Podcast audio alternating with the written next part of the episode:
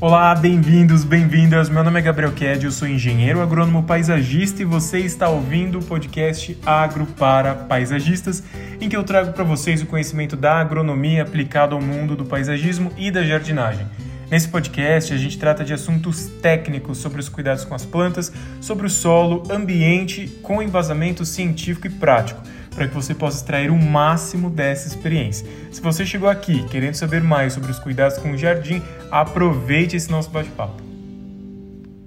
Fala pessoal, tudo bem? Bem-vindos, bem-vindas. Hoje a gente vai conversar sobre um tema que é relativamente polêmico. Eu quero conversar com vocês sobre algumas interpretações em cima do jardim, em cima das plantas do jardim. O que significa três pontinhos na minha planta. O que significa uma presença de praga, o que, o que significa um amarelamento na folha.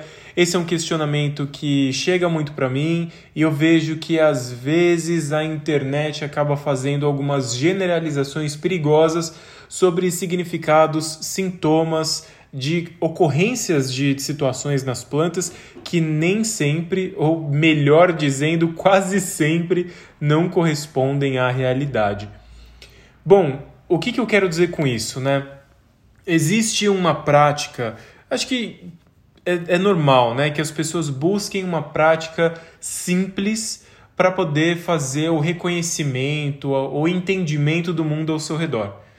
Então a gente sempre busca ali alguns fatores da nossa observação, da, da nossa vivência do jardim, para poder fazer uma ligação direta entre algo que aconteceu com uma, uma consequência específica. Então é aquela tal história da, do fato consequência, do ato consequência, da correlação, né? Do sentido de que apareceu uma lagarta nas minhas plantas, será que isso é um indicador de alguma coisa que eu estou deixando de fazer, eu estou fazendo em excesso? Apareceram pulgões nas minhas plantas. O pulgão indica o que para as minhas plantas ou para o meu jardim? Ou apareceu tal espécie da planta daninha XYZ no meu jardim. Essa planta daninha é uma indicadora de solo ácido, solo alcalino, solo com presença de níquel. É disso que eu quero falar. Então, assim, eu entendo que é normal, é saudável, faz parte da experiência de cada um em querer entender o mundo ao seu redor. Mas a gente tem que tomar cuidado nas generalizações, porque às vezes a gente começa a criar ligações é, fatos, atos e consequências de situações que não têm a menor ligação.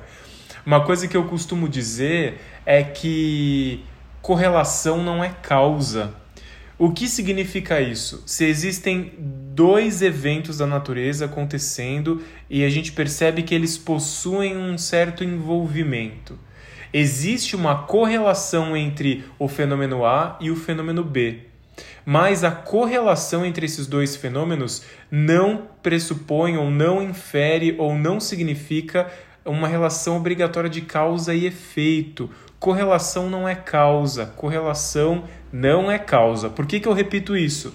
Para a gente começar a melhorar a nossa visão questionadora do mundo das informações e das relações, das interações, melhor dizendo, né, que acontecem no nosso jardim uma das grandes é, interações que as pessoas costumam conectar assim a correlação, determinar que é uma causa, uma verdade absoluta, é o fenômeno da presença do líquen ou de algumas bromélias, como tilância, principalmente, tilância os neoides, que é o mais comum, com alguns ramos de árvores secarem, ou terem uma vitalidade mais baixa, ou terem uma massa de folhas menor.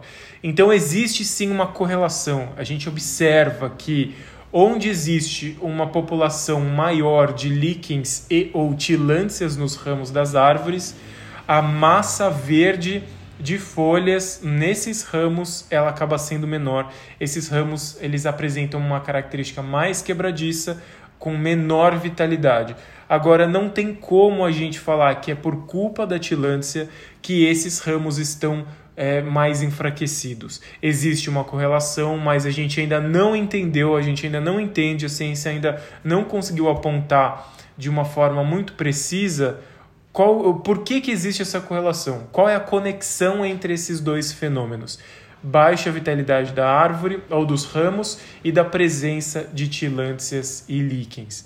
Pode ser que o ramo já estivesse debilitado e a mudança na composição da superfície, da casca, do pH, não sei o que, possa favorecer o desenvolvimento dessas espécies que às vezes gostam desse tipo de situação é, de característica de casca, ou uh, os ramos mais enfraquecidos têm menos folha, que permite uma insolação maior para colonização mais bem sucedida por tilânthias e líquens. Pode acontecer.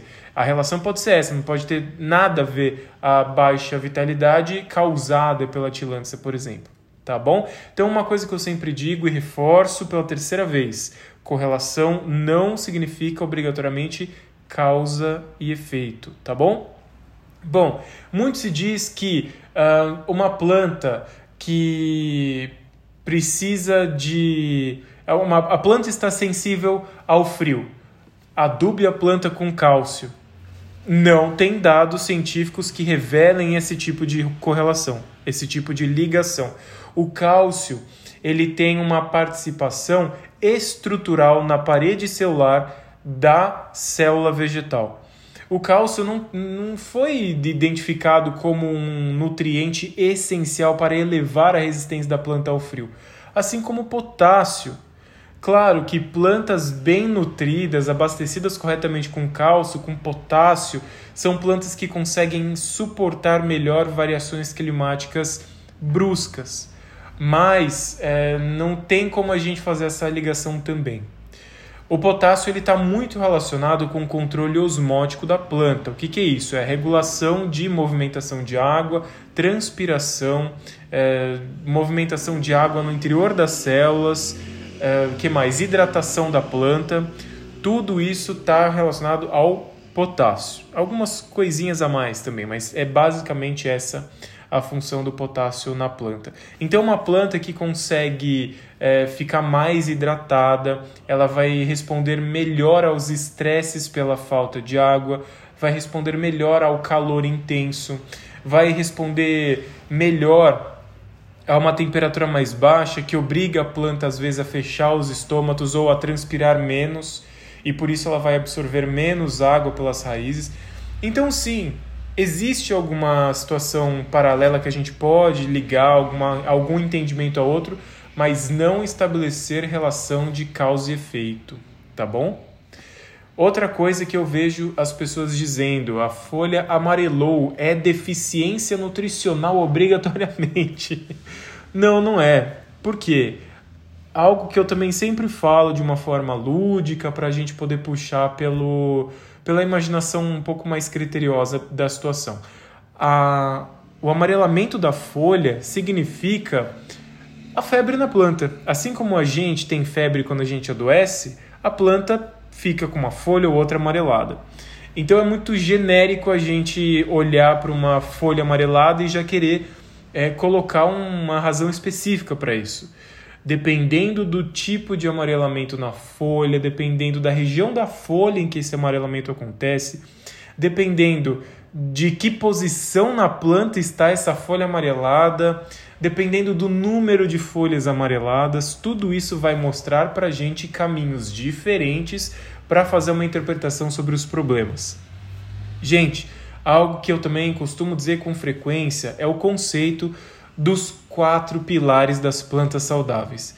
Desde quando eu comecei com um curso, na época que se chamava Jardinagem para Paisagistas, em meados de 2019, junto com a Escola de Botânica, e hoje o curso recebe o nome de Agro para Paisagistas porque ele é um curso muito maior do que quando ele era no começo.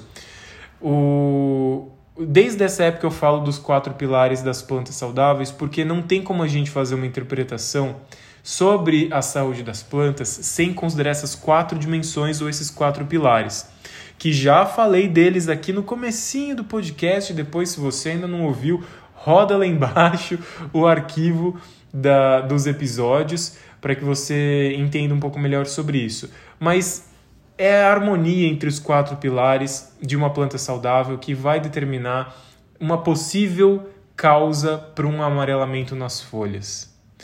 Uma outra situação que não tem como a gente ter, jogar uma, uma relação de causa obrigatória é a presença de alguma praga nas plantas. Existem algumas pessoas que estabelecem uma correlação até muito curiosa, do tipo presença de lagartas significa deficiência em zinco. Presença de pulgões significa excesso de nitrogênio. E é perigoso a gente pensar dessa maneira, porque a gente exclui uma gama muito grande de variáveis possíveis que estão interferindo na, na, na dinâmica do jardim.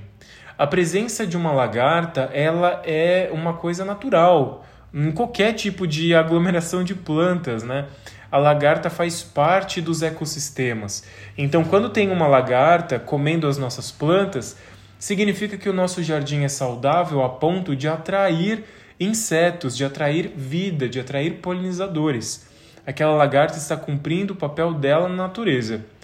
Quando a gente é, estabelece uma relação entre presença da praga e uma determinada situação no jardim, a gente precisa pensar por outro lado a gente precisa já começar a pensar na dinâmica desse ecossistema artificial. Se a gente tem um surto de uma determinada praga no jardim, significa que existem desequilíbrios, não necessariamente nutricionais, mas pode ser que o jardim do vizinho está mal cuidado a ponto de ter tanta praga que está extravasando para a nossa área pode acontecer que nós estamos usando tanto inseticida que nós estamos eliminando os predadores naturais dessas pragas no nosso jardim. Então vejam que a situação é complexa. Eu não estou querendo dizer que jardinagem é algo simples, que pode ter soluções mágicas ou entendimentos assim tão diretos sobre a relação das coisas. Jardinagem é uma tarefa relativamente fácil, vai. É, não é complexo você botar uma planta na terra, entender mais ou menos quais são os requerimentos ambientais para que aquela planta cresça e prospere. Tanto que é algo até muito intuitivo para muitas pessoas. Então, jardinagem é algo que não representa um alto grau de dificuldade. Mas jardinagem não é simples. Jardinagem pode ser fácil, mas jardinagem não é simples, porque existem muitas variáveis, como eu já falei. Então a gente precisa ter atenção sobre todos esses aspectos que podem promover interações no nosso jardim. Então a presença de uma praga, a gente não pode fazer essas associações é, simples dessa maneira, tão direta assim. A presença de uma lagarta é, pode não significar nada, quanto pode significar de fato um desequilíbrio por conta de um excesso de uso de inseticida a presença de um pulgão pode não significar nada, quanto também pode significar uma, um excesso de adubação. Isso pode, pode ser sim, mas não necessariamente excesso de nitrogênio. Deixa eu adentrar um pouco mais nessa questão da presença dos pulgões. A gente pode entender a presença do pulgão como um sinalizador de um excesso de adubação, mas pode ser que o pulgão esteja presente e a adubação esteja em dia. Pode ser que o pulgão esteja presente e a planta esteja saudável, é totalmente possível. A presença de uma praga ou de uma doença no jardim não significa obrigatoriamente que a planta está doente, ou a planta está enfraquecida, ou que a planta está no lugar errado. Uma planta, sim, fraca, doente, no lugar errado, fica mais suscetível a esses problemas. Mas pode ser que esses problemas também surjam numa planta boa. Uh, a gente precisa é, sempre entender se depende, depende para tudo. Na faculdade, muitos professores meus, professores e professoras, falavam da importância de começar a responder as perguntas com depende, porque, de novo, existem muitos conjuntos de variáveis que influenciam nas situações tanto de um jardim quanto de um agroecossistema. O agroecossistema é aquele ambiente que foi modificado pelo homem para poder fazer o cultivo de alguma espécie de interesse econômico, interesse agrícola, né? Mas ainda num espaço artificializado que teve esse, esse grau de impacto grande para poder fazer um cultivo, é, ainda assim existe interação da planta com o ambiente, existe interação do ambiente com a planta, existem a presença de insetos, tanto insetos praga quanto os insetos não praga, existe microbiologia no solo, microfauna. Então existe ali sim um ecossistema e a gente chama isso de agroecossistema. Então, temos que ter atenção e nunca fazer generalizações simplistas e relações diretas entre uma coisa ou outra. Então, gente, olha só. Só recapitulando esse ponto que eu, que eu citei. Presença de pragas pode não significar nada, quanto pode significar uma gama de coisas diferentes. Mas geralmente a presença de uma praga não vai determinar a deficiência de um, nitro, de um, de um nutriente específico. Não é porque apareceu a lagarta elasmo que a planta está com deficiência em zinco. Não é porque apareceu a lagarta palmo que a planta está com deficiência em boro. Não é porque apareceu o pulgão amarelo que a planta está com excesso de nitrogênio e excesso de fósforo. Não é porque apareceu ácaro na planta que a planta está com excesso de é, cádmio. Não é isso. Cádmio nem é um nutriente, né? é um metal pesado. Mas a gente não pode fazer essas relações entre presença de alguma praga e o excesso de algum nutriente ou a deficiência de algum nutriente. Existe uma correlação entre os pulgões e o excesso de adubação em algumas espécies, mas é quase que basicamente isso. Então não tem essa, essa, esse entendimento tão diverso de tantas pragas assim acontecer por conta de excesso ou deficiência de algum nutriente nas plantas. É, é também importante eu falar com vocês sobre o entendimento de acabar com pragas ou acabar com problemas, acabar com doenças no jardim. Eu vou aproveitar para falar disso aqui nesse episódio porque se a gente está falando sobre indicadores e sinalizadores, é, e estou quebrando paradigmas, estou quebrando senso comum, é, é, também quero abordar um pouco esse ponto do acabar com problemas no jardim, porque o jardim é um espaço vivo, por mais que ele seja artificializado, ou seja, transformado pelas mãos humanas, é um espaço vivo e por isso as dinâmicas elas são todas cíclicas, mesmo que a gente tenha um problema hoje, resolva esse problema, ele pode voltar a acontecer daqui a um tempo. A gente pode reduzir a população de uma praga hoje e ela voltar a subir daqui três semanas e a gente precisar revisar as nossas estratégias de controle. Então, tudo isso, gente, é para a gente não ter essa visão, às vezes, romântica e bem distorcida sobre o que é o cultivo das plantas ou o manejo das plantas no jardim. Então, a gente nunca fala acabe com. Eu sei que às vezes o acabe ele é para atrair a atenção das pessoas na internet. É o famoso clickbait. Mas a gente não fala acabar com os problemas no jardim. A gente fala controlar os problemas no jardim. Porque sendo um espaço vivo e dinâmico, os problemas vêm, voltam, é, desaparecem, se agravam, diminuem, dependendo da nossa interferência ou das dinâmicas do ambiente, tá certo? Outra coisa que eu quero falar com vocês sobre indicadores é que é, não significa que interpretar indicadores no jardim é sempre um jogo perigoso. Existem alguns indicadores que fazem muito sentido, como por exemplo, uh, presença de algumas espécies de plantas daninhas que são mais comuns ou mais exigentes em solo ácido, como por exemplo o gênero Gleichenia de samambaia, é um gênero que é super associado com solo ácido e de preferência com presença de alumínio tóxico. Outra coisa que a gente encontra por aí é quando aparecem os famosos piolhos de cobra no jardim, que é o gongolô, esses bichinhos, ou, ou a, a centopeia, né? Esses bichinhos, eles são é, eles se alimentam da matéria orgânica no jardim. Então, quando eles aparecem em quantidade, a gente tem que até ficar feliz, porque eles não representam nenhum problema para as plantas. Gongolô ou centopeia não é praga de planta, eles se alimentam de material orgânico em decomposição e a presença deles representa uma dinâmica legal, interessante, saudável da transformação da matéria orgânica presente no solo em nutrientes para as plantas. Então, é, é um indicador legal de saúde do solo. Um outro indicador que é até um pouco mais um, um pouco mais distante assim da nossa realidade de manejo do jardim, mas é até curioso da gente entender, é a presença de vagalumes perto de corpos d'água.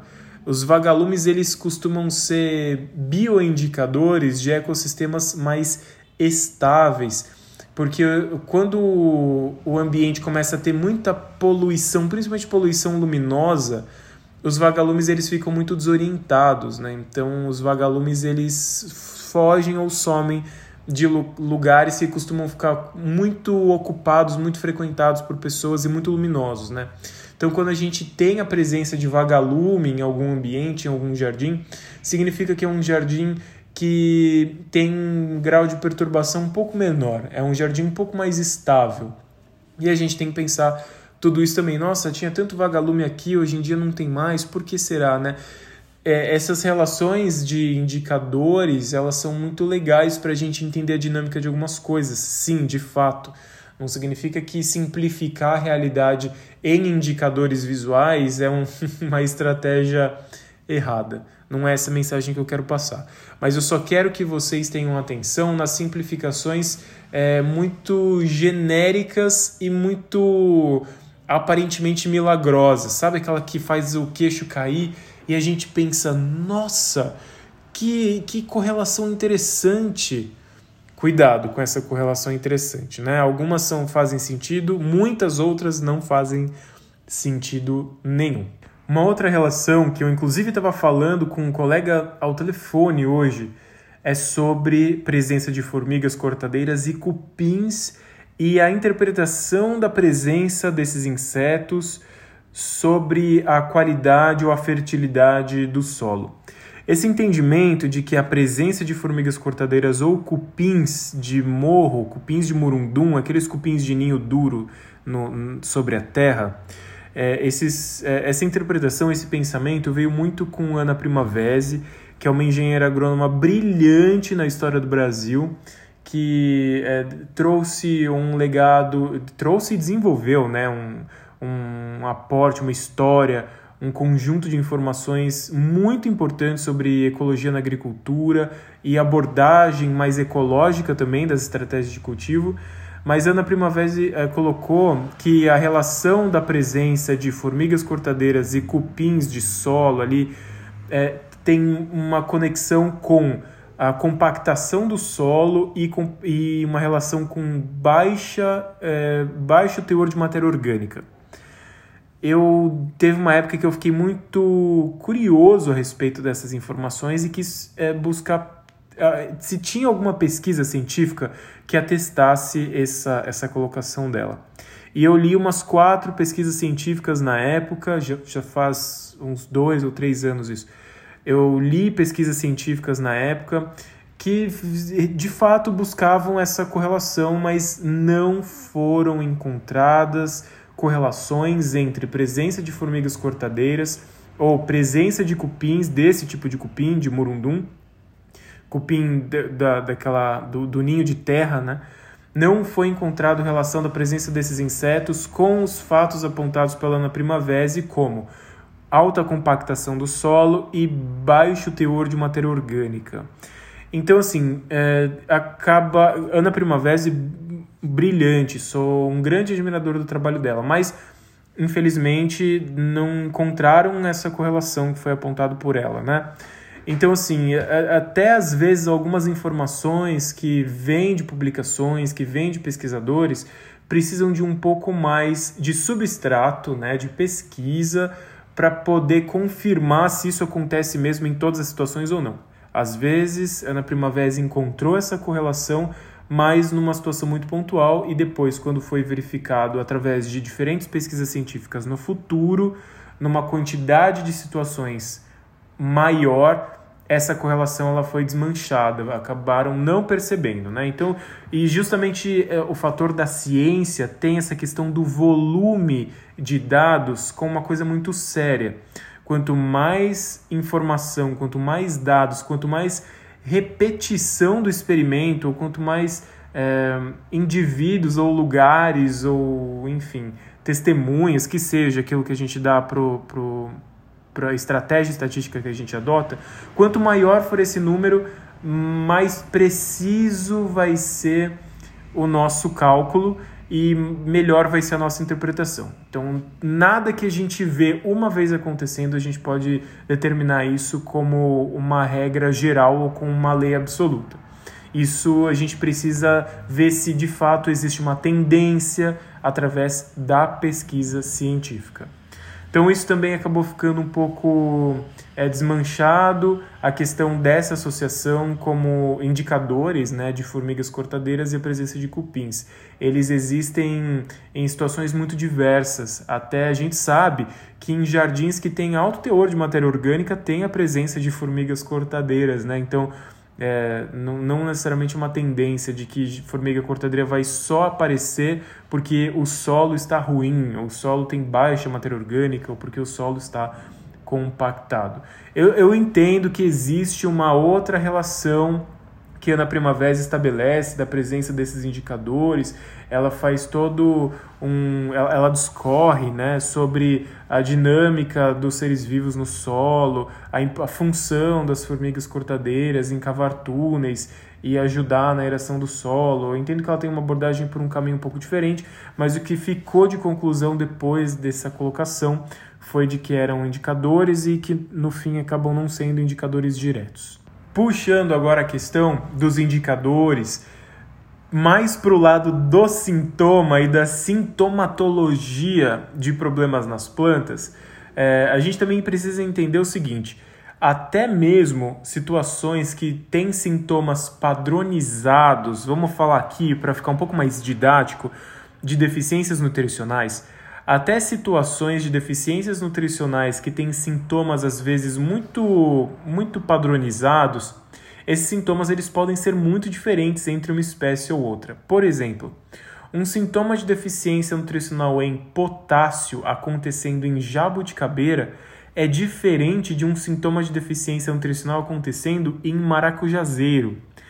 A forma do dano na folha ou a forma do amarelamento ou da, do ressecamento da folha vai ser diferente entre essas duas espécies vegetais.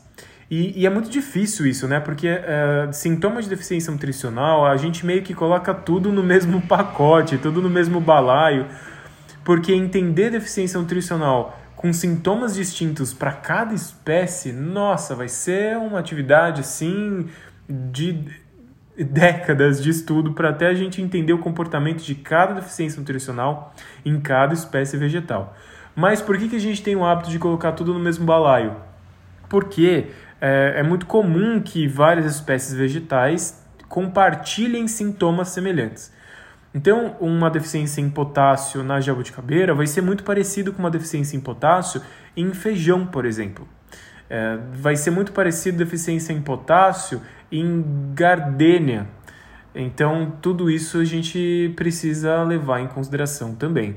A deficiência nutricional em nitrogênio numa ixora vai ser diferente de uma deficiência nutricional num capim-limão, por exemplo, porque a gente está falando agora de uma dicotiledônia para uma monocotiledônia, né? Aonde ficam as folhas mais velhas de uma monocotiledônia, né? De uma touceira de capim-limão, por exemplo. Ficam nas bordas da touceira. Então, vai ser diferente de uma deficiência na ixora, que as deficiências em nitrogênio vão acontecer nas folhas mais velhas. Também acontece isso no manjericão, deficiência em nitrogênio no manjericão, as folhas mais velhas ficam mais amareladas. Então vejam, gente, que existe essa diferencinha. O reino vegetal é muito diverso, muito diverso. Sempre vai existir uma exceção às nossas regras para pegar a gente é, pelo susto. A sintomatologia, que é o estudo dos sintomas tanto tem a sintomatologia na área médica, né? Mas a gente também tem uma, um tipo de sintomatologia, claro, também na agronomia. A sintomatologia, que é o estudo dos sintomas dos problemas que acontecem nas plantas, é uma área que exige muita observação, muito, muito estudo, muito estudo. Tanto em pragas, quanto em fitopatologia, quanto em nutrição. Então é uma área que aborda muitas especialidades diferentes dentro da agronomia. Então, sintomatologia não é uma prática simples, é uma prática que exige é, experiência e muito estudo e observação também. É uma, uma área também que se que se baseia muito em sintomatologia é a clínica fitopatológica, que acaba sendo uma atividade da agronomia, que é uma área de especialidade, né? a fitopatologia. A clínica fitopatológica é como se fosse uma central de médicos especialistas e clínicos gerais das plantas que vão receber plantas, amostras de plantas com problemas e vão fazer ali, através da sintomatologia, um diagnóstico sobre a presença ou sinal de algum fungo, de alguma doença, de algum, uh, alguma praga, algum problema abiótico, porque temos os problemas que são bióticos, né? que são aqueles provocados por seres vivos competidores, então pragas, doenças e plantas daninhas e parasitas nas plantas, mas também temos aqueles problemas causados por questões abióticas, como estresse pela falta de água, deu uma seca bruta que a planta não aguentou e murchou. Uh, e depois ela foi irrigada e ela recobrou as energias, só que ela ficou com a ponta das folhas queimadas por conta do período que ela passou dentro desse estresse hídrico. Excesso de sol se a planta não é compatível com aquele grau de luminosidade ou a planta não foi rustificada. Também excesso de vento. Excesso de vento também é uma grande causa de problemas no jardim, tá? A gente não pode achar que vento faz parte, ah, um ventinho aqui faz parte da natureza, né? Corredor de vento, exposição a ventos predominantes, são coisas que a gente precisa também notar no momento que a gente vai ou criar o jardim ou o momento que a gente está fazendo alteração no, no jardim, tá? é, criar às vezes uma barreira estratégica de vento.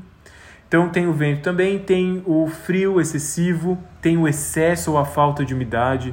Tudo isso pode desencadear sintomas negativos nas plantas.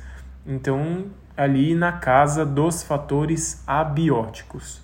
Uma outra coisa que acontece com muita frequência nos jardins, principalmente em jardins de pessoas amadoras, né? em jardins amadores. A pessoa é apaixonada por plantas, nunca recebeu um auxílio ou uma assessoria de algum profissional e a pessoa acaba fazendo plantio de muitas coisas em vasos muito pequenos. Não é raro eu receber mensagem de algum seguidor, algum inscrito alguém que acompanha o meu trabalho com dúvidas sobre as plantas. Ah, por que, que a minha primavera não cresce e a primavera está plantada num vaso super pequeno? Então, também isso é comum de encontrar. O volume inadequado de solo ou de substrato para o crescimento, para o desenvolvimento da planta.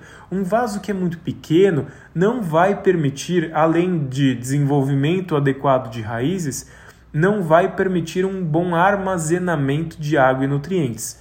Porque qual que é a função do solo para a planta? O solo é o reservatório de água e nutrientes para que as plantas possam crescer, além de ser o meio que as plantas se ancoram, né, as terrícolas.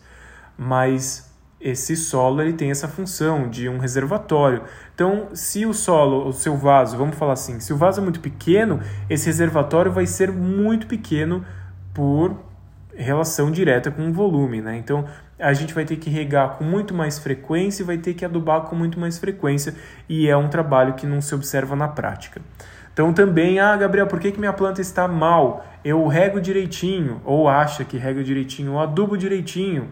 A planta está na luminosidade adequada e quando a gente vai ver é um vasinho minúsculo para o porte daquela planta. Isso também vai desencadear algumas respostas da planta, respostas negativas que a gente vai precisar interpretar. Então vejam que é, não é simples, não é uma tarefa simples, não é uma tarefa muito objetiva, é um jogo de investigação bem do tipo é, Sherlock Holmes, bem do tipo CSI, aquele seriado né, de investigação policial porque a gente precisa coletar todas as pistas possíveis.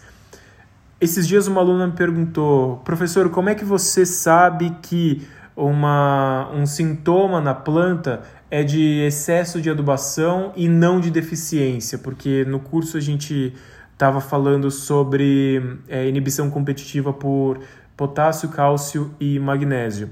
E existe uma interação entre esses três nutrientes na planta que o excesso de um vai provocar a inibição do outro e vai gerar uma resposta de sintomas de deficiência, mas que no fim das contas nada mais é do que um excesso de adubação.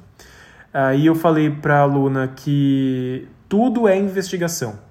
Para saber se é um excesso ou falta de adubo, a gente precisa perguntar para a pessoa que está cuidando do jardim qual foi a última vez que você fez adubação na sua planta?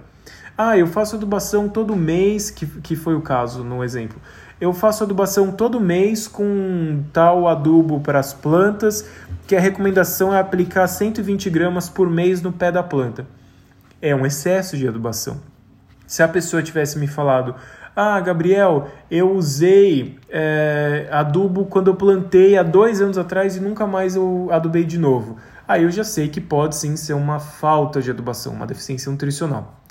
Ah, só que no fim ah, foi excesso de adubação, porque imagina só, 120 gramas de adubo no pé da planta por mês, em 10 meses, deu 1 quilo de adubo colocado no pé da planta. Coitada, não dá nem conta de absorver tudo isso ao longo de um ano, né? Imagina só um saco de arroz de 1 quilo de adubo sendo colocado no pé de uma planta.